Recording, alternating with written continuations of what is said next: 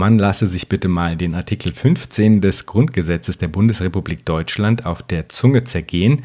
Der lautet nämlich Grund und Boden, Naturschätze und Produktionsmittel können zum Zwecke der Vergesellschaftung durch ein Gesetz das Art und Ausmaß der Entschädigung regelt, in Gemeineigentum oder in andere Formen der Gemeinwirtschaft überführt werden. Herzlich willkommen bei Future Histories, dem Podcast zur Erweiterung unserer Vorstellung von Zukunft. Mein Name ist Jan Groß und ich freue mich wirklich sehr, heute Ruspeter Heri begrüßen zu dürfen. Er ist Mitbegründer der Initiative Deutsche Wohnen und Co. enteignen und die, die streben darauf hin, Großkonzerne in Berlin, die mehrere tausende Wohnungen einzig und allein als Spekulationsobjekte halten, diese zu enteignen und die Wohnungen in weiterer Folge zu vergesellschaften. Huspe war genauso wie ich bei der Globe Art Academy 2019 eingeladen und ich habe die Gelegenheit genutzt, ihn zu dieser wirklich hochinteressanten Initiative zu befragen. Das klingt dann zum Beispiel so. Wir wollen einen Bereich schaffen, wo die Menschen das Erlebnis haben, äh, dass es sich lohnt, erstens zu kämpfen, dass es für sie Verbesserungen bringt und auch ein, einen Raum haben, wo sie das solidarische Miteinander erleben können. Das ist sehr schwierig. Das sieht man auch. Die Menschen sind sozialisiert in einer anderen Gesellschaft. Ellbogen, jeder soll sich durchsetzen oder man soll sich zurückziehen, andere sollen es machen und so. Ähm, und äh, um größere Bereiche zu erobern und in diesem Sinne äh, der, des äh, solidarischen Wirtschaftens zu erobern, brauchen wir erstmal kleinere Bereiche, wo wir solche Erlebnisse vermitteln. Dass die Menschen auch sehen, es bringt für sie was und es ist möglich. Das kann ich wirklich nur von ganzem Herzen unterschreiben. Ja, es ist möglich. Ich finde den Zugang von Ruspe und der Initiative Deutsche Wohnen und Co. enteignen wirklich ganz großartig und freue mich sehr über das Zustandekommen dieser Folge. Wenn euch Future Histories gefällt, dann erzählt es doch bitte einem Freund oder einer Freundin, von dem ihr glaubt, dass ihr oder ihm dieser Podcast hier vielleicht auch gefallen könnte. Vielen Dank und viel Spaß beim Gespräch mit Ruspeter Heri.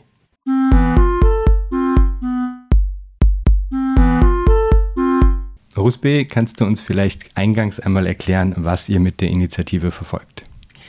Ähm, das ist eine Berliner Mieterinitiative beziehungsweise ein Zusammenschluss von mehreren Initiativen und Gruppen in Berlin, äh, die äh, zum Ziel hat, ähm, große Immobilienunternehmen in Berlin, die mehr als 3000 Wohneinheiten haben, zu enteignen und diese Wohnungen ähm, zu vergesellschaften, unter demokratische Kontrolle zu bringen und äh, mit einer sozialen Zielsetzung zu bewirtschaften.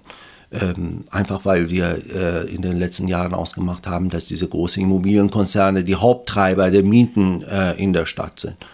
Und das Grundgesetz gibt uns diese Möglichkeit und wir wollen diese Möglichkeit in Anspruch nehmen. Wie kam es denn dazu, dass das im Grundgesetz stand? Habt ihr da mal nachgeforscht? Also wie kam es zu diesen Paragraphen? War da tatsächlich noch nicht so ganz klar, welche Form des politischen Systems denn die Bundesrepublik Deutschland haben soll? Ja, wir haben da nachgeforscht, auch wir viele, mit vielen Juristen, Historikern und so weiter gesprochen. Ähm, das Grundgesetz ist 1949 beschlossen worden und in dieser Zeit war aufgrund der Erfahrung aus dem Faschismus aus der Nazi-Zeit ähm, äh, durchaus in der Bevölkerung der, die Meinung vorhanden, äh, dass man mit den großen Kapitalfraktionen, die die Nazis auch unterstützt haben, äh, nicht so weitermachen kann. Dass es die Möglichkeit geben muss, auch wirtschaftliche Machtverhältnisse zu verändern. Und ähm, man muss sich vorstellen, dass die, die CDU damals in ihrem Ahlener Programm auch durchaus sehr fortschrittliche Positionen hatte, also auch eben bis zur Vergesellschaftung. Und ähm, auch in der Weimarer äh, Verfassung äh, in den 20er Jahren gab es diesen Vergesellschaftungsparagraphen sogar noch weitgehender, ohne Entschädigung äh, war es möglich. Und ähm, da man noch sich zwar politisch festgelegt hatte, wie das System aussieht mit Parlament und Bundestag und Bundesrat und so weiter, aber wirtschaftlich sich nicht festlegen wollte, beziehungsweise ein Großteil der, des Parlamentarischen Rates damals sich nicht festlegen wollte, äh, hat man äh, quasi eine Art Kompromiss gefunden. Man hat gesagt, okay, wir haben äh, Artikel 14, äh, Privateigentum ist geschützt mit Sozialverpflichtung. Und dann gibt es aber noch mit Artikel 15 die Möglichkeit, und das ist für größere Wirtschaftseinheiten gedacht, äh, ähm, diese Einheiten zu vergesellschaften. Damals ging es die Debatte, ging die Debatte vor allem um Industrien wie Stahl, Kohle, die damals wichtig waren. Ähm, und Grund und Boden steht auch drin, weil es da, weil es da vor allem um landwirtschaftliche Flächen ging die damals ähm, äh, sehr ungleich verteilt waren, wo, wo es Großgrundbesitzer gab, die äh, komplett eine andere Rolle als heute spielten. Trotzdem geht es auch bei Wohnungen und das ist die Grundlage unserer, äh, unserer Initiative und wir beziehen uns auch auf die damaligen Argumente, die sich nicht geändert haben. Das ist zwar ein anderer Bereich, aber wenn die wirtschaftliche Macht zu groß wird in einem äh, Gebiet, ähm, dann äh, ist das schädlich für die gesamtgesellschaftliche äh, für das gesamtgesellschaftliche Zusammenleben. Und da muss eine, eine, Gesellschaft die Möglichkeit haben zu sagen, nein, wir wollen da eine Änderung der wirtschaftlichen Machtverhältnisse. Wir wollen einen größeren Teil äh, dieses Marktes in öffentliche Hand bringen. Wobei Vergesellschaften nicht verstaatlichen heißt. Das ist mehr als nur eine Eigentumsänderung. Es muss schon einen Mehrwert für die Gesellschaft geben. Also es muss eine soziale Zielsetzung geben, eine demokratische Zielsetzung in diesem Bereich. Was ist denn der derzeitige Stand der Initiative? Also, was sind die Mittel, mit denen ihr eure Ziele erreichen wollt und wo steht ihr auf eurem Weg? Äh, wir sind jetzt schon seit einem, äh, äh über einem Jahr äh, unterwegs mit der Initiative sozusagen und wir haben äh, zur Durchsetzung die Mittel der direkten Demokratie gewählt. Das heißt, wir wollen mittels eines Volksbegehrens, mit dem Ziel eines Volksentscheides, ein Vergesellschaftungsgesetz durchsetzen. Wir haben das ähm, aus zwei Gründen gewählt, weil wir erstens äh, ja selbst nicht an der Regierung sind und noch nicht im Parlament, sondern äh, äh eben äh, hoffen, dass die Bevölkerung hinter uns steht. Andererseits ist das schon ein radikaler äh, Vorschlag. Und wenn man so einen radikalen Vorschlag macht, sollte man auch eine gesellschaftliche Mehrheit und nicht nur eine parlamentarische Mehrheit haben. Wir wissen, dass wir uns mit mächtigen Gegnern anlegen und deshalb wollten wir ähm, die Berliner Bevölkerung in diesem Fall fragen, was meint ihr denn dazu? Beim Volksentscheid wird, werden sich ja die Mehrheitsverhältnisse herausstellen. Und äh, auf diesem Weg, das ist ein äh, dreistufiger Prozess in Berlin, äh, haben wir die erste Stufe sehr erfolgreich äh, bestanden. Wir müssen in der ersten Stufe 20.000 Unterschriften sammeln, innerhalb von sechs Monaten. Wir haben innerhalb von zwei Monaten 77.000 Unterschriften gesammelt. Und wir hatten auch ähm, ordentliche öffentliche Resonanz, also da äh, die Presse in Berlin, bundesweit, aber auch international hat den Vorschlag äh, aufgenommen und auch kontrovers diskutiert. Äh, jetzt warten wir auf den Beginn der zweiten Stufe. Da brauchen wir 200.000 Unterschriften und wenn wir da erfolgreich sind, dann ähm, äh, wird es zu einem Referendum kommen, also so eine Abstimmung äh, wie bei einer Wahl. Da sind alle wahlberechtigten Bürgerinnen und Bürger in Berlin aufgerufen, äh, abzustimmen. Und ähm, bis dahin ist noch, noch äh, ein bisschen Zeit und ist schon ein weiter Weg. Und wir wissen auch, dass wir, äh, dass unsere Gegner nicht schlafen. Die waren ein bisschen überrascht am Anfang. Vor allem, dass wir so viel Unterstützung in der Bevölkerung hatten. Äh, aber jetzt sind sie dann aufgewacht und äh, arbeiten schon ordentlich gegen uns mit viel Geld und allen Möglichkeiten, die ihnen zur Verfügung stehen. Was sind da die Mittel, die Sie einsetzen? Also äh, ist das quasi eine, einfach eine Stimmungsmache, Stimmungsmache vor allem oder wie? Was ist da das Gegenargument, das Sie versuchen anzubringen, äh, um eure Initiative zu diskreditieren? Am Anfang würden wir mit den klassischen Mitteln, wie man mit solchen Vorschlägen äh, umgeht, äh, vorgegangen. Äh, das, das, war auch ganz interessant zu beobachten, weil es ist äh, schon lehrbuchartig. Also äh, am Anfang werden versuchen sie nicht über, darüber überhaupt zu reden. So mit der, ähm, mit der Hoffnung, ja, das haben jetzt eine Gruppe von irgendwie äh, Aktivisten sich ausgedacht, interessiert eh keinen. Das ist ein spinnerter Vorschlag, ähm, was wird nicht durchkommen. Als wir dann schon ein bisschen mehr äh, in der Öffentlichkeit wahrgenommen worden sind und klar war, dass wir es nicht so schnell aufgeben, wurden dann die ähm, Argumentationen aufgeführt, das geht sowieso nicht. Das ist gesetzlich nicht möglich, das ist verfassungswidrig, was ein bisschen absurd ist, wenn man sich auf die Verfassung bezieht, aber trotzdem, da ist man sich für äh, kein Argument zu schade. Ähm, man soll irgendwie diesen Artikel überhaupt nicht beachten, das ist ein Relikt aus der früheren Zeit. Ähm, Artikel des Grundgesetzes können zwar jahrelang nicht in Einspruch genommen werden, aber die haben kein Verfallsdatum. Ähm, und dann werden äh, klassischerweise ein paar sogenannte Experten, tatsächlich oder vermeintliche Experten aufgeführt. Am besten irgendwelche Juristen mit Professorentitel, äh, die äh, lange Gutachten schreiben gegen sehr gutes Geld. Also ich, im nächsten Leben werde ich auch irgendwie Jura-Professor und schreibe sinnlose Gutachten. Nein, es gibt Jura-Professoren, die auch sinnvolle Gutachten und richtige schreiben. Aber ähm, da, dann wird das aufgeführt und ähm, gesagt, ja, aus diesem und jenem Grund. Und wenn man sich dann mit dem Thema ein bisschen beschäftigt hat, weiß man, dass da viele Argumente völlig absurd sind. Aber mit dem Gewicht des Experten in der Öffentlichkeit kann man da natürlich Eindruck schinden.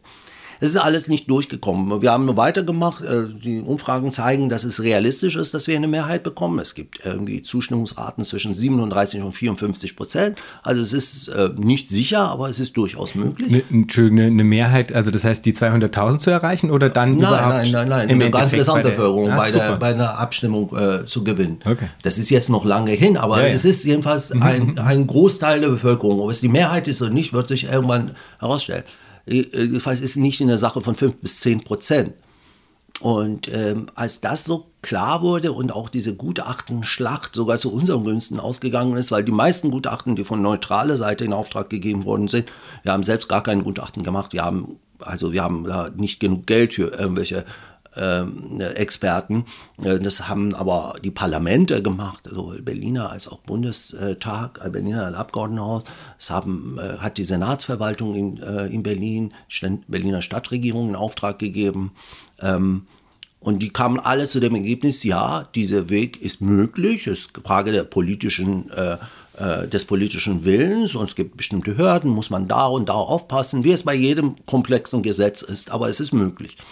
Jetzt ist nur noch äh, die Argumentation, ach so, dann gibt es die, die, äh, die Schiene, als das nicht geklappt hat, abzulenken. Sagen, nein, das sind ja doch Bestandswohnungen, die ihr da äh, vergesellschaften wohnt. Da wohnen zwar eine halbe Million Menschen in diesen Wohnungen, es geht um insgesamt zehn Konzerne, das heißt ja Deutsche Wohnen und Co., 240.000 Wohnungen, eine halbe Million Menschen wohnen drin. Ähm, ja, die, äh, man soll nicht, sich nicht auf den Schutz der Bevölkerung verlassen, sondern Neubau betreiben wofür wir ja auch sind. Also man braucht auch neue Wohnungen in Berlin, allerdings bezahlbare Wohnungen. Aber nicht statt äh, äh, unserer Initiative, sondern zusätzlich dazu. Sie haben dann immer versucht, Neubau, Neubau, bauen, bauen, bauen war das äh, ähm, der Spruch. Und, und zwar ohne Zusatz, bezahlbare Wohnungen, einfach irgendwie irgendwas bauen. Es wird in Berlin viel gebaut, aber die meisten Wohnungen, die gebaut werden, sind nicht äh, bezahlbar für die Masse der Bevölkerung. Und ähm, der, als da gab es dann eine Initiative plötzlich, eine, eine angeblich äh, Bürgerinitiative. Allerdings war, war da im Vorstand der Chef der äh, Vereinigung der Kaufleute und andere äh, Honorationen. Und äh, die haben dann Geld gesammelt und versucht, eine Gegenkampagne zu machen. Mittlerweile gibt es eine zweite Initiative aus der Immobilienwirtschaft direkt und mit immer so schönen Sprüche wie äh, neue Wege für Berlin oder Mut statt Wut und so, also irgend so PR-Agentur-Geschichten. Äh, ähm, und äh, die versuchen dann auch über soziale Medien und so weiter mit viel Geld äh, äh, äh, Stimmung zu machen, ähm, kommen aber bis jetzt nicht so richtig durch. Und jetzt gibt es neuerdings eine bundesweite, deutschlandweite Initiative der Gesamtverband der Wohnungswirtschaft, ähm, um äh, auch vor allem über soziale Medien und mit Geotargeting und mit den Mitteln, die man aus dem US-Wahlkampf vor allem kennt, äh, Menschen zu beeinflussen, ähm, den verschiedenen äh, Orten in Deutschland oder mit einem Schwerpunkt Berlin, aber durchaus auch in anderen Städten, den jeweils ein Argument gegen äh, Vergesellschaftung, aber auch gegen Mietpreisbindung vorzulegen, was zu ihrer Lebenslage, Einkommen und Bildungssituation, zu ihrer Neigung genau passt äh, mit den Daten, die sie aus den sozialen Medien äh, haben und die so sie abrufen können gegen Geld. Und diese Menschen dann so zu gruppieren und so dahin zu leiten, dass sie auf die Abgeordneten Einfluss nehmen. Die Abgeordneten sollen mit äh, ähm, sozusagen genau gezielt angesteuert werden bei den sozialen Medien, bei, vor allem bei Facebook und Twitter. dass sie den Eindruck bekommen, dass da eine äh, Mehrheit der Bevölkerung äh, dagegen ist. Äh, erste Ansätze in diese Richtung sehen wir auch schon in Berlin, dass da äh, die gleichen Leute mit so zwei Dutzend Accounts immer bei allen Abgeordneten Posts äh, drunter schreiben, das ist ganz schlimm und äh, das dürft ihr nicht machen, das würde irgendwie die Stadt zerstören. Ne, aber es ist noch nicht professionalisiert. Diese Kampagne ist erst in, äh, in der Aufbauphase und die Presse ähm, hat ähm, äh, davon Wind bekommen. Wir haben das auch bekommen, die Konzeption und das ist jetzt öffentlich, bevor es angefangen hat. Das war dann auch äh, eine schöne Sache, dass wir das äh, öffentlich machen könnten, bevor die Gegenseite mit der Kampagne beginnen konnte. Trotzdem wird das kommen. Also es gibt da viel Geld zu verdienen und dann können sie auch einen Teil dieses Geldes, was übrigens aus den Mieten der Leute äh, stammt, dafür einsetzen, dass sie weiterhin die Mieten erhöhen können. Das ist ja die Perversion, wenn solche Machtverhältnisse herrschen. Können die Leute auspressen und das Geld, ein Teil des Geldes dafür auszugeben, Propaganda zu machen, um die Leute weiter auspressen zu können. Ähm, das äh, sind äh, die Spezialitäten äh, ähm, in, in diesem, nicht nur in diesem Bereich. Aber man kann an, dem, an diesem Thema auch sehen, wie insgesamt Lobbyarbeit der mächtigen Lobbygruppen funktioniert. Es ist, passiert ja in anderen Bereichen tagtäglich. Es kommt halt nicht so oft zum Vorschein. Ähm, und meistens sind sie auch erfolgreich damit. Sie können, Sie sagen es auch intern, da in vielen Gesprächen, ja, dann sollen Sie ein Gesetz machen und dann werden wir das schon verhindern oder wir werden es schon so, so verwässern, äh, dass da am Ende kaum was bei rauskommt. Das wäre nämlich jetzt auch meine nächste Frage gewesen. Warum werden online quasi die Abgeordneten getargetet? Vor allem, äh, das ist, weil selbst wenn ihr erfolgreich seid mit eurem äh, Volksbegehren und die Mehrheit der Menschen dafür stimmt, dass es zu einer Enteignung kommen sollte, zu einer Vergesellschaftung kommen sollte, heißt es noch nicht, dass das passiert, oder? Nein. Was sind die Schritte ab dann? Also ja. inwiefern können sagen, die Politiker, die da getargetet werden, das noch sabotieren? Äh, das wird noch interessant. Also wenn es eine erfolgreiche Volksabstimmung geben sollte, dann muss äh, das Parlament dieses Gesetz äh, selbst beschließen. Also wir geben die Eckpunkte des Gesetzes vor das Parlament muss das selbst beschließen. Wir haben Schon vorgeben heißt nicht, also nicht bindend. Ihr schlagt Nein, einfach nur einen Entwurf vor. Äh, nee, das ist ja, ein Volksbeschluss, wenn man so sagen Aha. will. Und der, das Parlament wird aufgefordert, ein Gesetz in diesem Rahmen mit diesem Ziel äh, zu beschließen. So das Parlament kann natürlich sagen, nö, mache ich nicht. Äh, allerdings muss man, äh, kann sich kein Parlament das leisten. Jedenfalls nicht in dieser Situation in Berlin. Da haben die Parteien schon Angst.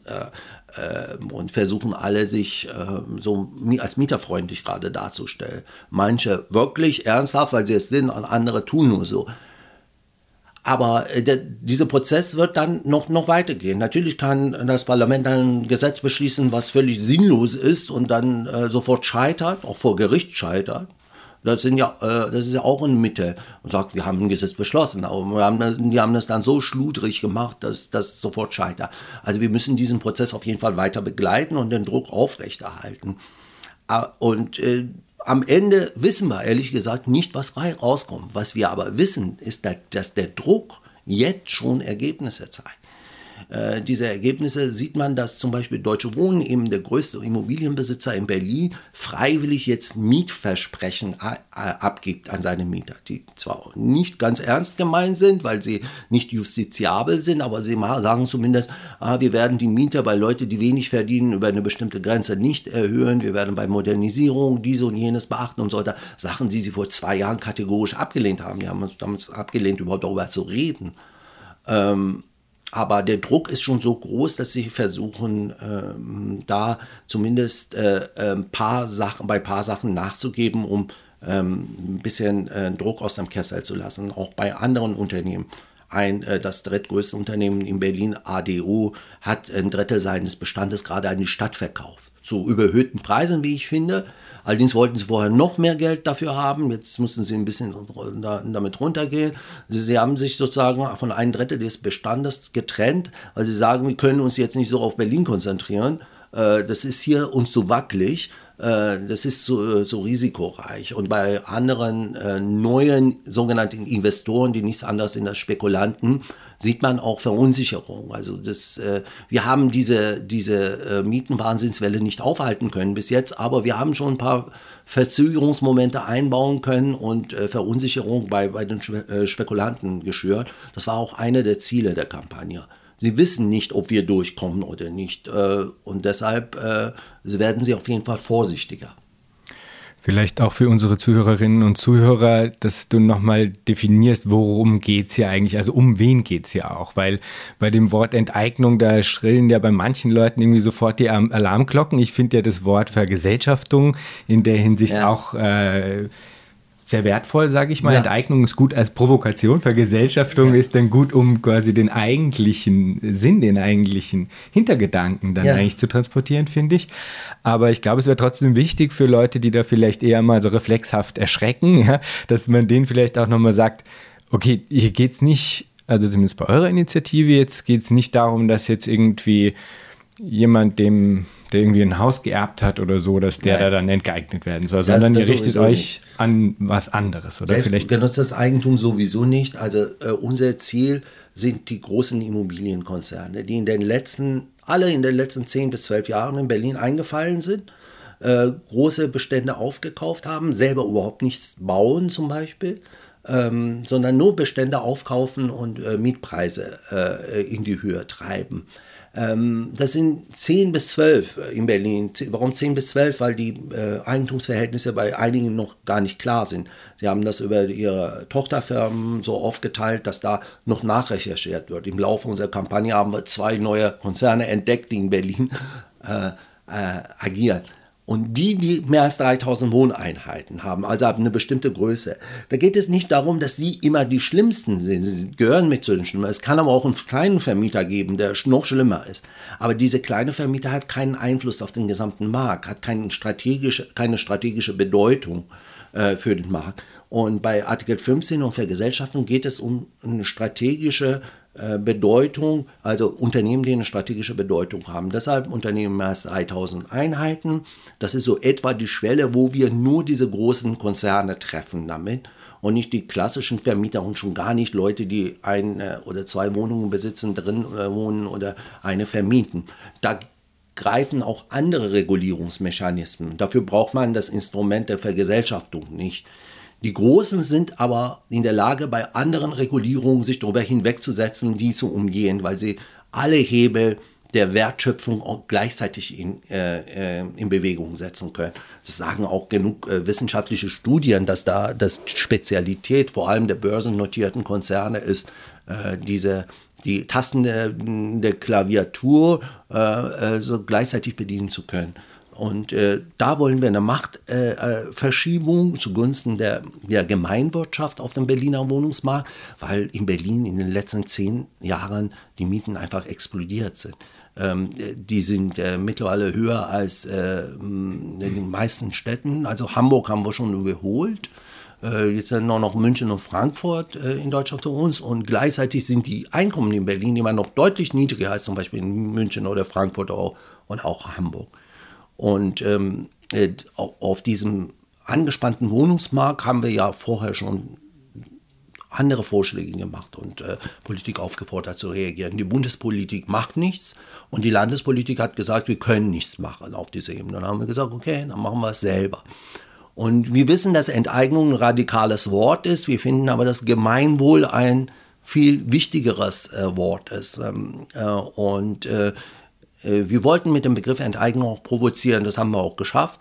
Allerdings hat jede Provokation auch äh, einen Nachteil, dass da manche, die gar nicht davon betroffen sind, sich auch ähm, angesprochen fühlen.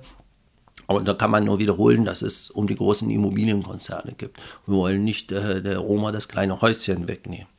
Es äh, hätte auch keinen Sinn äh, für, für unsere Zielsetzung. Und was ist dann, also was ist das Grundargument der Gegenseite? Weil du hast jetzt ja eben schon angesprochen, dass diese Konzerne in der Lage sind, äh, auf der Klaviatur quasi alle Tasten gleichzeitig zu besetzen, äh, zu, zu, zu bespielen und dadurch eigentlich ja auch ein Argument konterkarieren, das die Gegenseite gerne anbringt, nämlich die angebliche Effizienz der Märkte. Ja? Also quasi, wenn man jetzt da anfängt, Dinge zu verstaatlichen, dann käme man ja irgendwie in ganz gefährliches Fahrwasser, weil dann wäre, wäre eben dieser also gute Mechanismus des Marktes zur Allokation vermitteln, dass das wäre dann ja dann quasi zerstört, gestört, wie auch immer. Das geht natürlich von der äh, Fiktion aus, dass er vorher irgendwie, äh, dass es dieses angebliche freie Spiel der Kräfte gäbe und, ja. und so weiter und so fort. Aber gerade in der Frage der Monopolbildung, ja, ab einer bestimmten Größe von Konzernen äh, fällt dieses Argument ja auch auf eine Art in, in sich zusammen, weil ja dann äh, diese, Konkurrenz. Ja, genau, diese Form von Konkurrenz einfach nicht mehr existiert. Ja. Aber mich wird trotzdem interessieren, was sind die, also was ist, was ist die erfolgreichste Argumentationslinie auf so einer systemischen Ebene, die dir begegnet, die nicht nur versucht, irgendwie auf so einer, sagen wir mal, dumpferen Ebene irgendwie die Emotionalität äh, der Leute anzustacheln, dass sie irgendwie einfach nur Angst kriegen, so, sondern die versucht, ähm, äh, eben auf so einer eigentlich fast schon Ebene der politischen Theorie oder der politischen Ökonomie irgendwie gegen euch Gibt's zu argumentieren. Nicht. Gibt's nicht. Weil das Merkwürdige auf dem Wohnungsmarkt ist, also bei anderen Märkten könnte man noch auf diese Ebene Argument und Gegenargument austauschen. Aber das Problem ist, dass der Wohnungsmarkt kein klassischer Markt ist. Man kann nicht Wohnungen, also sagen, auf dem Automarkt und sagen, sagen, okay, das ist ja ein freier Markt, wenn du nicht bei VW kaufen wirst, kaufst du einen Nissan oder kaufst einen Porsche, wenn du mehr Geld hast. Wenn du weniger Geld hast, kaufst du ein kleines Auto von Renault oder was weiß ich. Und äh, das gibt es bei Wohnungen in dem Sinne nicht. Wohnungen sind äh, erstens langfristig nur herstellbar. Man kann nicht schnell, äh, schnell das Angebot nach oben treiben. Äh, fünf bis zehn Jahre mindestens dauert das. Äh, zweitens gibt es ein Monopol an einem Ort. Äh, an einem Ort kann nur ein Haus stehen. Und wenn ein Unternehmer eine Siedlung besitzt und einen Stadtteil praktisch dominiert, da können nicht einfach, du kannst da nicht Wohnungen importieren und daneben stellen und dann Konkurrenz herstellen. Da gibt es keine Konkurrenz. Du kannst natürlich sagen, die Leute sollen woanders hinziehen. Wenn die Stadt aber irgendwann voll ist, dann wo sollen denn die Leute hinziehen? Die müssen ja auch irgendwo arbeiten und leben und so weiter. Da ist schwierig, da mit dem freien Markt zu, äh, äh, ähm, äh, zu argumentieren. Es wird trotzdem versucht, äh, aber dann eben nur auf Nebenschienen. Dann wird gesagt, okay, wenn man die Vertrauen der, das Vertrauen der Investoren äh, zerstört, dann, wird, dann werden keine neuen Wohnungen mehr gebaut. Also wird man dieses Gleichgewicht auf dem Markt, dass dann irgendwann genug neue Wohnungen gebaut werden, damit äh, dieser Druck raus ist und genug Angebote bestehen.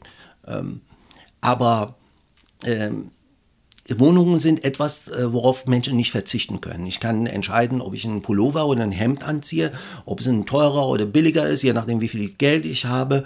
Äh, aber ich kann nicht entscheiden, ob ich wohne oder nicht wohne. Ich muss wohnen. Und in diese Drucksituation haben äh, diese Unternehmen in, in einem, so, so, einem Markt äh, natürlich eine komplett andere Machtstellung. Und wenn sie sagen, dann bauen wir nicht mehr, ehrlich gesagt, sagen die Berliner, dann baut doch nicht mehr. Das, was ihr baut, können wir uns eh nicht leisten. 80 Prozent der Wohnungen, die in den letzten drei Jahren in Berlin gebaut wurden, sind für den Durchschnittsberliner nicht bezahlbar. Ich rede gar nicht von Leuten, die wenig verdienen, sondern von den Durchschnittsverdienern. Und die restlichen 20 Prozent sind fast komplett nur von den städtischen Wohnungsbaugesellschaften gebaut worden und ein paar Genossenschaften. Also wenn dann weniger Wohnungen gebaut werden, die sowieso leer stellen, weil sie als Anlageobjekte dienen oder äh, so hochpreisige äh, äh, Mietwohnungen sind, die kein normaler Mensch sich leisten kann, okay, wäre vielleicht besser, wenn sie weniger gebaut würde, dann wären auch mehr Baukapazitäten für bezahlbare Wohnungen frei. Das zieht alles leider nicht. Also allerdings merke ich, dass es in Berlin eine spezielle Situation, weil die Leute diese Erlebnisse hinter sich haben. Ähm, in andere Städte zieht das noch mehr, weil sie das noch nicht komplett durcherlebt haben, was wir in Berlin hinter uns haben. Äh, und äh, der, deshalb gibt es keine ordentliche Diskussion auf äh, ökonomischer Ebene in diesem Bereich. Da wird nur immer mit Ängsten gearbeitet oder an Nebenschauplätzen gearbeitet. Ja, wir müssen mehr bauen, da brauchen wir mehr Kapazitäten oder sie vertrauen, äh, das Vertrauen der Investoren wird zerstört und so, so weiter und so fort. Und äh, abgesehen davon, dass ich de, de, der Meinung bin, dass gerade auf dem Wohnungsmarkt, wo die Mieter eine sehr schwache Position haben, sie sind angewiesen darauf, eine Wohnung zu haben. Sie können nicht irgendwohin einfach ausweichen. Schon die Außenbezirke in Berlin sind ja auch schon äh, voll. äh, und die Vermieter eine sehr starke Position, dass es da starke gesetzliche Regulierungen rein müssen. Das heißt, ein schöner Spruch, zwischen den Starken und den Schwachen führt Freiheit zu Unterdrückung. Nur das Gesetz befreit. Es ist nie kein, kein Gleichstand von äh, Angebot und Nachfrage. Die Nachfrager sind in einer viel schwächere Position, weil sie darauf angewiesen sind. Also diese klassische ökonomische Diskussion über freie Markt äh, kann da nicht äh, funktionieren.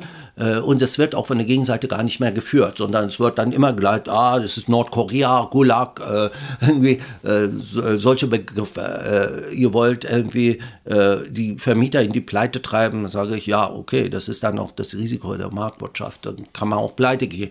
die Unternehmen sagen doch immer, wir tragen das Risiko, deshalb haben wir die Gewinne. Und dann manchmal geht es dann eben auch schwierig. Wenn man spekuliert, kann man sich auch verspekulieren. Die Diskussion jetzt geht nur noch darum, wie, viel wie hoch die Entschädigung sein muss. Alle anderen Sachen sind zu Nebenkriegsschauplätzen geworden.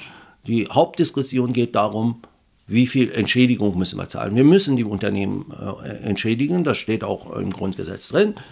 Äh, viele von uns würden gerne äh, mit einer Euro-Entschädigung äh, das erlegen können. Das wird wahrscheinlich aber vor Gericht nicht Bestand haben. Wir diskutieren gerade ein Bereich von zwischen 7, äh, und 3, äh, zwischen 7 Milliarden und 30 Milliarden Euro. Das ist so äh, die Spanne, äh, äh um die es äh, geht. Und das wird auch, glaube ich, der Punkt, an dem es sich entscheidet. Und auch, auch die Mehrheit in der Bevölkerung sich entscheidet, ob das doch zu gefährlich ist, zu viel Entschädigung zu zahlen oder geht es mit weniger Entschädigung. Ich glaube, daran entscheidet sich dann auch, ob es eine Mehrheit für den Vorschlag gibt oder nicht. Da ist dann eine andere Frage relevant, die ich ähm, an dich habe, nämlich wie war das überhaupt damals mit dem Verkauf? Weil viele dieser Wohnungen waren ja vorher nicht in Privatbesitz. Das ja. heißt, es gibt ja einen Referenzpreis auf eine Art, ja. nämlich ja. den damaligen Verkaufspreis. Ja? Und äh, genau, wie, wie hoch war der? Warum war der so hoch?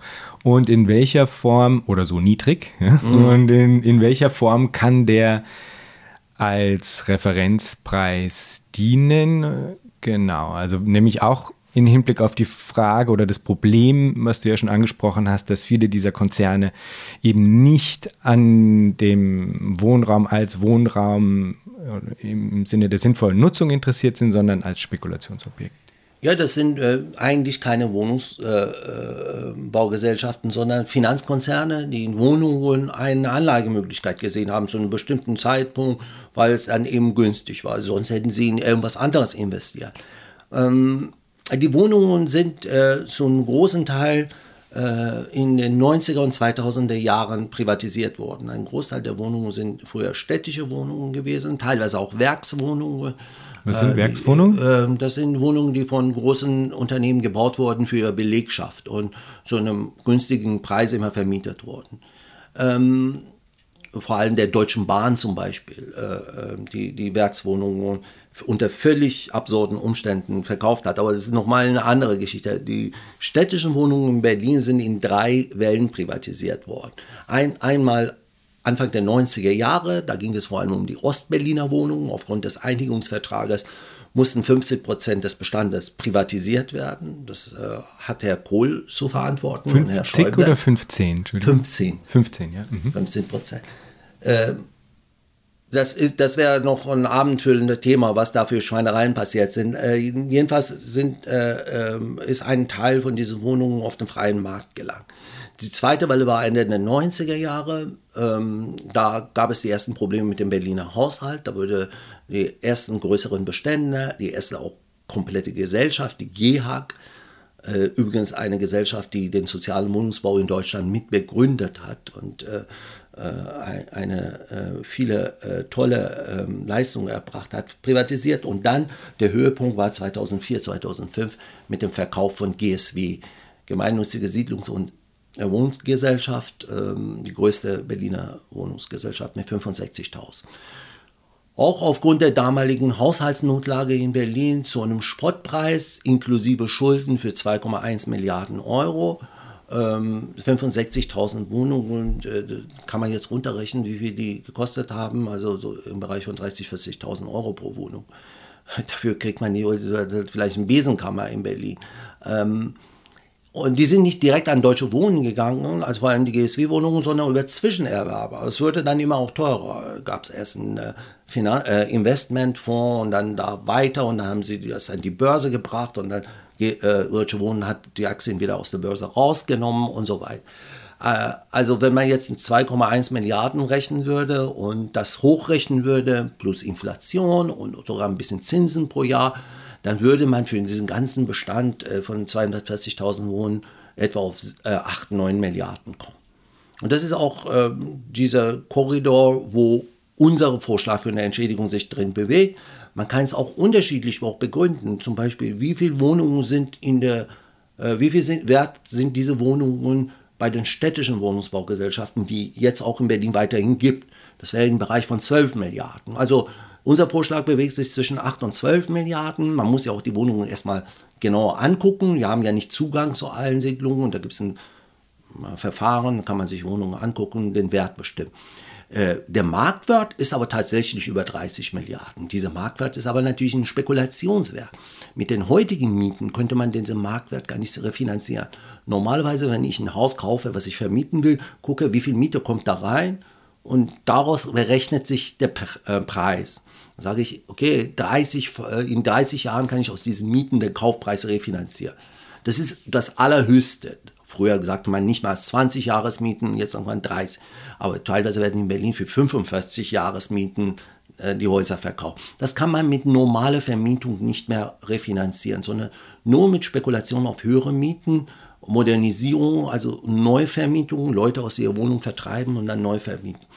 Und wenn man das nicht machen will, dann äh, muss man einen vernünftigen Preis ansetzen und äh, der damalige Verkaufspreis ist ein Referenzpunkt dafür. Und man hat auch die Wohnungen zu einem Zeitpunkt verkauft, wo der Markt am, ganz unten war. Und äh, wir sehen nicht ein, dass wir jetzt die Spekulationspreise als Entschädigung zahlen und die Spekulanten für ihre Arbeit auch noch belohnen. Ähm, und das ist auch in Berlin weit verbreitet, äh, die Einsicht. Und die Leute wissen, dass da äh, die Häuser für ein Apfel und Ei verkauft worden sind. Und alle politischen Parteien sagen auch mittlerweile, sogar die FDP, die Liberalen, äh, dass es ein Fehler war. Aber die sind nicht alle bereit, diesen Fehler wieder äh, gut zu machen, zu korrigieren, sondern sagen, es war ein Fehler, das ist jetzt so, man muss jetzt irgendwie damit auskommen. Und wir sagen, nö, Fehler ist von der Politik gemacht worden und die Berliner Bevölkerung hat jetzt die Möglichkeit, diesen Fehler wieder gut zu machen. Jetzt gäbe es ja noch viele andere Bereiche, in denen sinnvollerweise unsere Gemeinschaften in einer Art und Weise geregelt werden sollten, zumindest meiner Meinung nach, ähm, die sich jenseits von Marktmechanismen äh, ja. befinden. Ja? Wir haben in den letzten Jahrzehnten Tendenzen gehabt, die in die exakt entgegengesetzte Richtung gehen. Es gab immer mehr Bereiche, die eben verschiedensten Formen der Marktlogiken ausgesetzt worden sind. Und es gibt wahrscheinlich auch eine Tendenz, die, die man in die Zukunft malen könnte, die das noch weiter radikalisiert. Also da kenne ich auch äh, Theorien zu. In dem Grundgesetzartikel steht ja Grund und Boden, Naturschätze und Produktionsmittel. Das heißt, da ist eigentlich noch Luft nach oben. Ja, so viele Naturschätze gibt es in Deutschland, glaube ich, nicht mehr. aber Produktionsmittel ist ein interessanter Ausdruck, ja, finde ich. Ja? Und es ging die Debatte Jahrzehnte eigentlich vor allem um Produktionsmittel, wenn man über diesen Artikel diskutiert hat. Wie gesagt, damals um Stahlindustrie, vor allem äh, Kohleindustrie, ähm, weil die, die Schlüsselindustrien damals waren wir brauchen eine gesellschaftliche Debatte, was die Gesellschaft insgesamt gemeinwirtschaftlich betreiben will. Als erster kommt einem natürlich die, der Bereich der öffentlichen Daseinsvorsorge ähm, ähm, in den Sinn. Also Wohnen, Wasser, Bildung, Strom, äh, Energie insgesamt, äh, Gesundheit und so weiter. Und das sind auch Bereiche, wo man, glaube ich, die ersten Erfahrungen vermitteln kann. Die Menschen müssen auch lernen, zusammen gemeinwirtschaftlich zu arbeiten. Es geht nicht von heute auf morgen.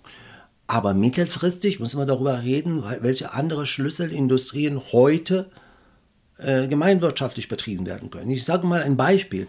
Es ist für mein normales Leben, äh, jetzt wird hier irgendein ordentlicher Ingenieur mich ähm, bestimmt kritisiert, nicht so wichtig, wer Stahl herstellt heutzutage, hab da, ich lebe natürlich in einem Haus was, äh, und äh, benutze auch Gegenstände, die aus Stahl her hergestellt worden sind. Aber täglich gebrauche ich eine Suchmaschine wahrscheinlich ein Dutzend Mal, mindestens. So. Da ist für mich wichtiger, wer diese Suchmaschine betreibt, mit welchem Zweck, welche Algorithmen da verwendet werden und so weiter. Das ist heute eine Schlüsselindustrie für mich. Äh, und die Frage ist zum Beispiel, wollen wir akzeptieren, dass eine bekannte amerikanische Firma mit einer bekannten Suchmaschine 98% Marktanteil hat und entsprechend auch Einfluss und sich auch weigert, noch Steuern zu zahlen äh, äh in, den, äh, in, den, meisten Ländern. Äh, oder warum soll es nicht Teil der öffentlichen Daseinsvorsorge sein? So eine Suchmaschine betreiben ist komplex, aber das ist jetzt kein Hexenwerk. Warum gibt es nicht zum Beispiel eine europäische Suchmaschine? Öffentlich finanziert, auch mit ein bisschen Werbung von mir aus in bestimmten äh, definierten Bereichen äh, und äh, aber eben mit einem Algorithmus, was öffentlich auch einzusehen ist und ähm, wo äh, nicht irgendwelche ähm, äh, Tricks verwendet werden, um die Profite des Unternehmens zu steigern. Das sind so die Diskussionen, die wir führen müssen. Was ist wichtig in unserem Leben und welche Bereiche wollen wir gemeinwirtschaftlich äh, betreiben? Das ist eigentlich nur Demokratisierung. Also es ist nichts anderes als Demokratisierung, dann eben alle Lebensbereiche, nicht nur alle paar Jahre eine Stimme abgeben oder vielleicht auch mal Stadtteilinitiative äh, auf diese kleine Ebene, ist alles wichtig und richtig, mache ich ja auch seit Jahren. Aber der, der wirtschaftliche Bereich ist aus, äh, von der Demokratisierung bis jetzt komplett raus, ausgenommen. Es geht um Wirtschaftsdemokratie und zwar um radikale Wirtschaftsdemokratie. Und da sind für mich auch keine Grenzen gesetzt. Es ist eine Frage der gesellschaftlichen Kräfteverhältnisse und auch des gesellschaftlichen Wollens. Was wollen die Leute? Aber sie müssen die Mö äh, Möglichkeit haben, darüber zu diskutieren und dann auch das, was sie wollen, umzusetzen. Und da sind die Hürden schon ziemlich groß. Also ich äh, kann da nur von ganzem Herzen zustimmen, muss ich sagen. Was ich mich aber im Anschluss frage ist, ähm, auch wenn jetzt immer so viel geklagt wird, ja, dass irgendwie, was weiß ich, äh, linke Parteien abstürzen in den Umfragewerten und linke Positionen nicht mehr in der Lage wären, breitflächig zu überzeugen, ja, äh, würde ich ja denken, dass eben solche Vorschläge, wie du sie da gerade machst, ja, die ja Bereiche adressieren, bei denen die Menschen auch ganz unmittelbar spüren können, dass sie für sie selbst einen positiven Mehrwert haben ja. könnten, in, einem, in, einer ganz, ganz konkreten Art und Weise. Ja.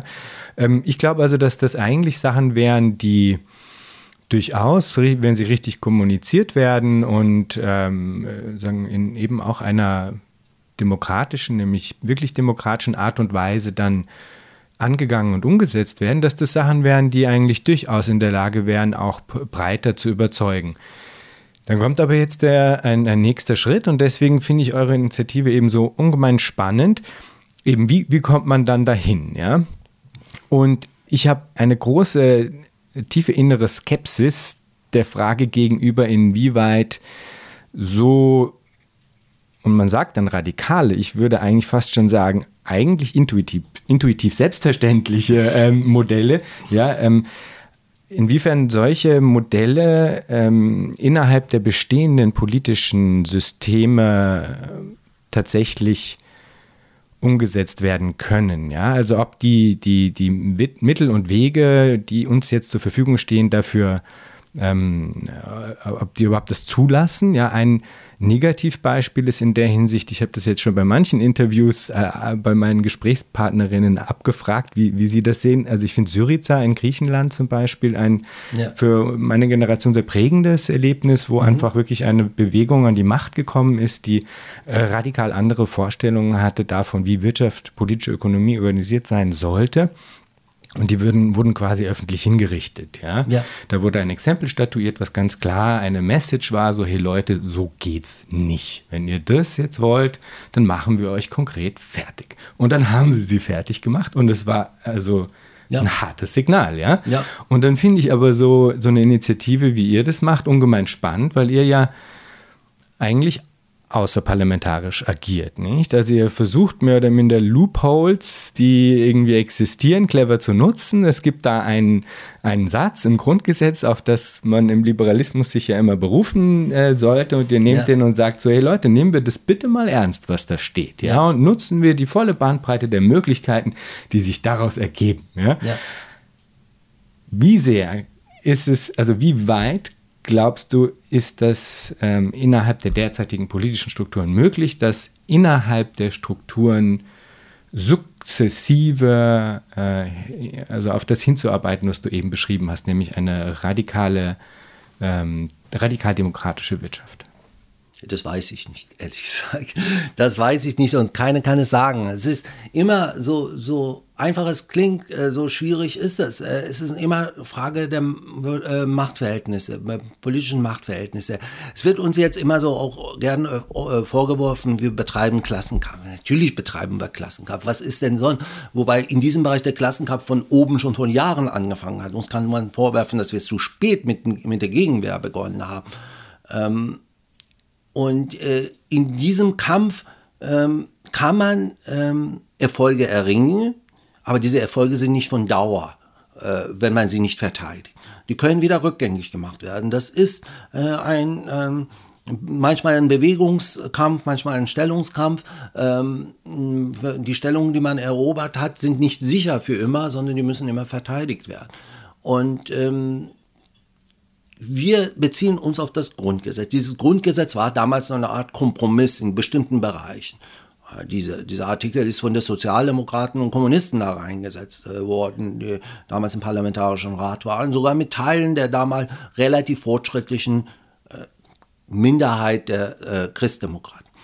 Und das war sozusagen ein, der damalige Stand des Klassenkampfes, der Klassenauseinandersetzung.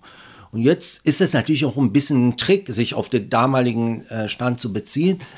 Aber mh, hm, wir wollen einen Bereich schaffen, wo die Menschen das Erlebnis haben, äh, dass es sich lohnt, erstens zu kämpfen, dass es für sie Verbesserungen bringt und auch einen Raum haben, wo sie das solidarische Miteinander erleben können.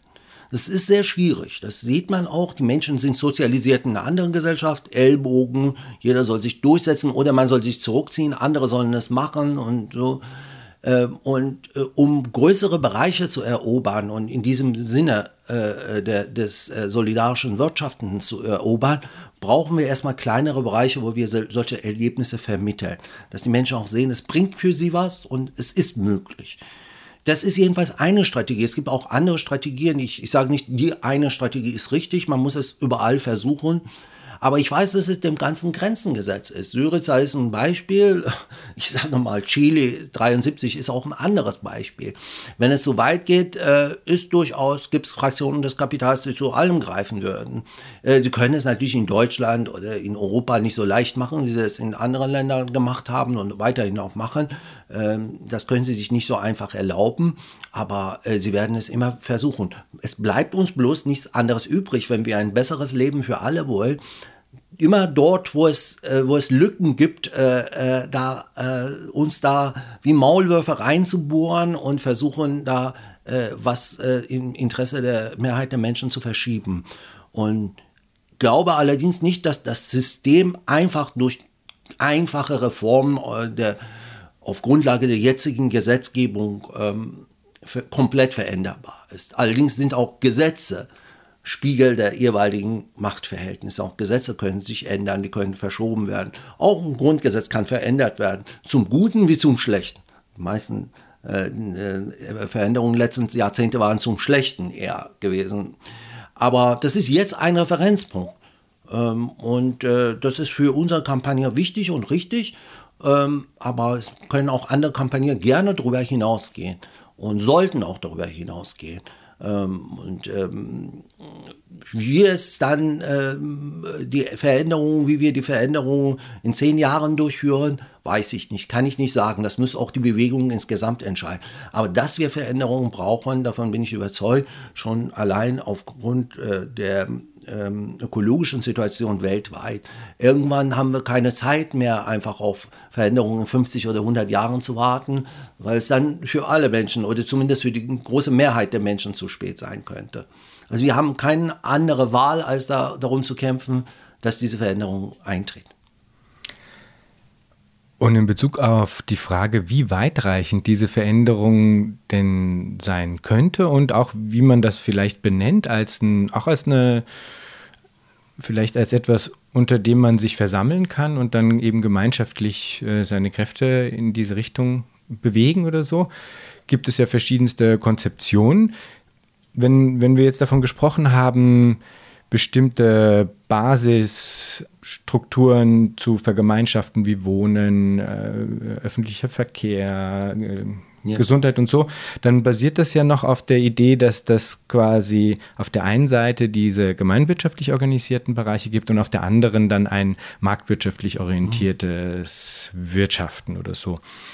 Es gibt aber auch Konzeptionen, die sagen, noch einen Schritt weiter gehen und sagen, okay, Grundsätzlich ist ein marktwirtschaftlich orientiertes Wirtschaften, das auf Konkurrenz und äh, Profitorientierung basiert, ein Teil des Übels und es wäre äh, vielleicht quasi lohnenswert, über Alternativen nachzudenken, die das auch transzendieren. Ja. Ja?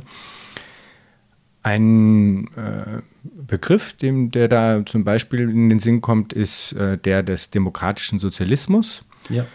Kannst du vielleicht unseren Zuhörerinnen und Zuhörern ein bisschen beschreiben, was du darunter verstehst? Darunter verstehen leider zu viele Leute zu, zu unterschiedlich. Das heißt, ich kann sagen, was ich darunter verstehe. Ich verstehe darunter ein System des Wirtschaftens, äh, wo ähm, die Menschen arbeiten, produzieren, um die Bedürfnisse, eigene und äh, Bedürfnisse der Gemeinschaft zu erfüllen und nicht um Profit zu erwirtschaften. Das ist jetzt ganz einfach und trotzdem wäre es ein komplexes System. Äh, und äh, das, die kapitalistische Produktionsweise ähm, in den äh, meisten Bereichen zwar eine Explosion der Produktivkräfte äh, zur Folge hat, wie wir es erleben. Also wir sind technologisch so weit wie noch nie in der Geschichte der Menschheit und trotzdem Ausbeutung der Mehrheit der Bevölkerung, Weltmaßstab vor allem gesehen, immanent in sich drin hat.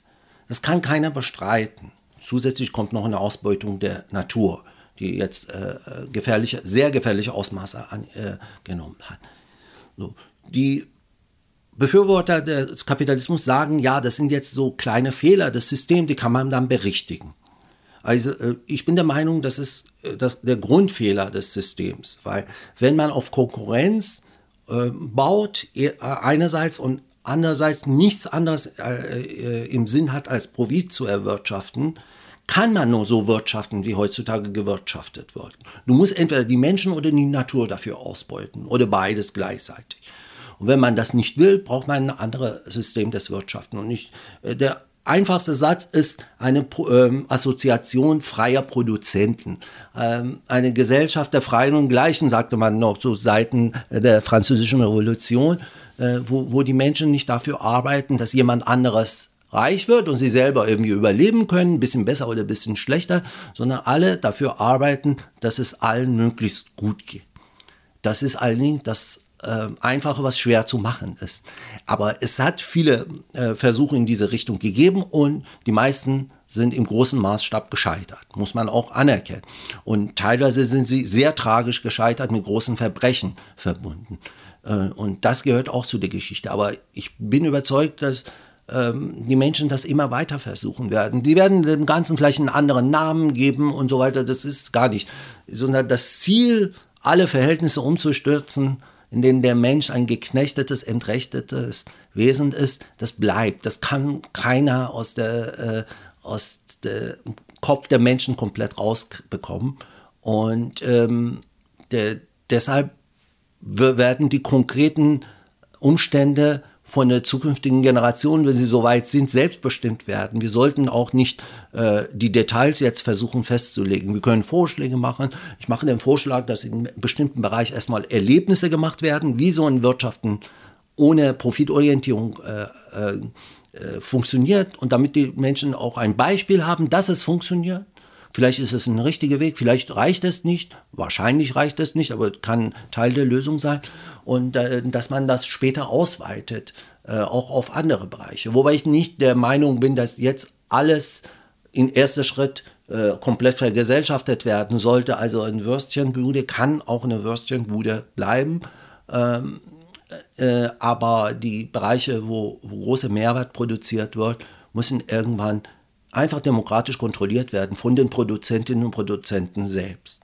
Und die vor Ort und zugleich von der Gesellschaft eigentlich äh, gemeinschaftlich und, äh, ähm, und äh, direkt äh, selbst verwaltet. Das sind so mehr oder weniger Visionen. Es gibt andere, klügere Leute, die das detailliert beschrieben haben. Ich befürchte bloß, dass, wenn wir es zu detailliert jetzt versuchen zu beschreiben, das sehr akademisch äh, bleibt. Wir brauchen eine Mehrheit der Bevölkerung hinter uns. Ich äh, halte von dem Avantgarde-Prinzip äh, grundsätzlich nichts. In bestimmten historischen Situationen kann ein kleiner Schritt durch eine Avantgarde beschleunigt werden, aber du brauchst trotzdem eine Mehrheit der Bevölkerung hinter dir, vielleicht auch im Weltmaßstab sogar oder zumindest ein Großteil der Bevölkerung weltweit, um solche Veränderungen bewirken zu können. Und dafür brauchen die Leute Erlebnisse, die an ein Alltagsbewusstsein anknüpfen und nicht nur akademische Diskussionen, wobei ich gerne akademische Diskussionen führe und die sind auch wichtig, um äh, visionär zu denken, aber die müssen dann rückgekoppelt sein an, äh, an den Alltagserlebnissen der Menschen, sonst bleiben sie zu äh, sehr akademisch. Wunderbar. Als letzte Frage stelle ich immer, wenn du dir Zukunft vorstellst, was stimmt dich freudig? Was mich freudig stimmt? Ähm, vielleicht, dass mein Sohn jetzt auch bei uns in der Initiative aktiv ist. kann ich äh, irgendwie, ich äh, halte erstens nichts von äh, Pessimismus bezüglich der jüngeren Generation. Auch sieht man auch bei, bei Demonstrationen wie Fridays for Future, aber auch andere.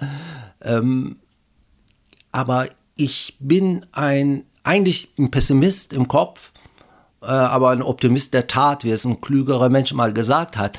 Und äh, ich bin überzeugt, dass diese Hoffnung auf eine bessere Welt nicht ausstirbt, weil es Teil des menschlichen Selbstverständnisses ist, des, äh, des menschlichen Selbstverständnisses ist. Wir können ohne Hoffnung nicht leben und damit diese Hoffnung bestehen bleibt, wird es immer Menschen geben, die äh, daran arbeiten, dass, äh, dass die Zukunft der Menschheit dann doch ein bisschen ein lichterer Zukunft ist als äh, die, der heutige Zustand. Das hat es immer in der Geschichte der Menschheit gegeben und egal, was es für große Rückschläge gegeben hat, der Mensch ist so, dass er daran arbeitet. Manchmal sind es mehr Menschen, manchmal weniger, manchmal mit mehr Erfolg und manchmal mit weniger Erfolg.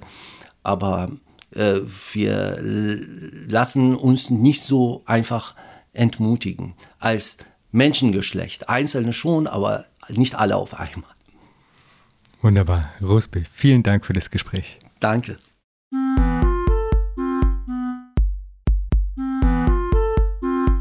Das war Future Histories für heute. Vielen Dank fürs Zuhören. Shownotizen und vieles mehr findet ihr auf www.futurehistories.today.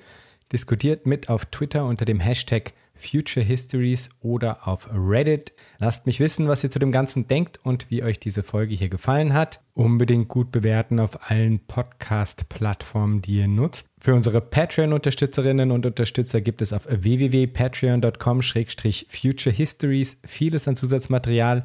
Ich lese zum Beispiel jeden Monat einen Text ein, der zum jeweiligen Thema passt. Da könnt ihr also auch vorbeischauen. Bis zum nächsten Mal. Ich freue mich.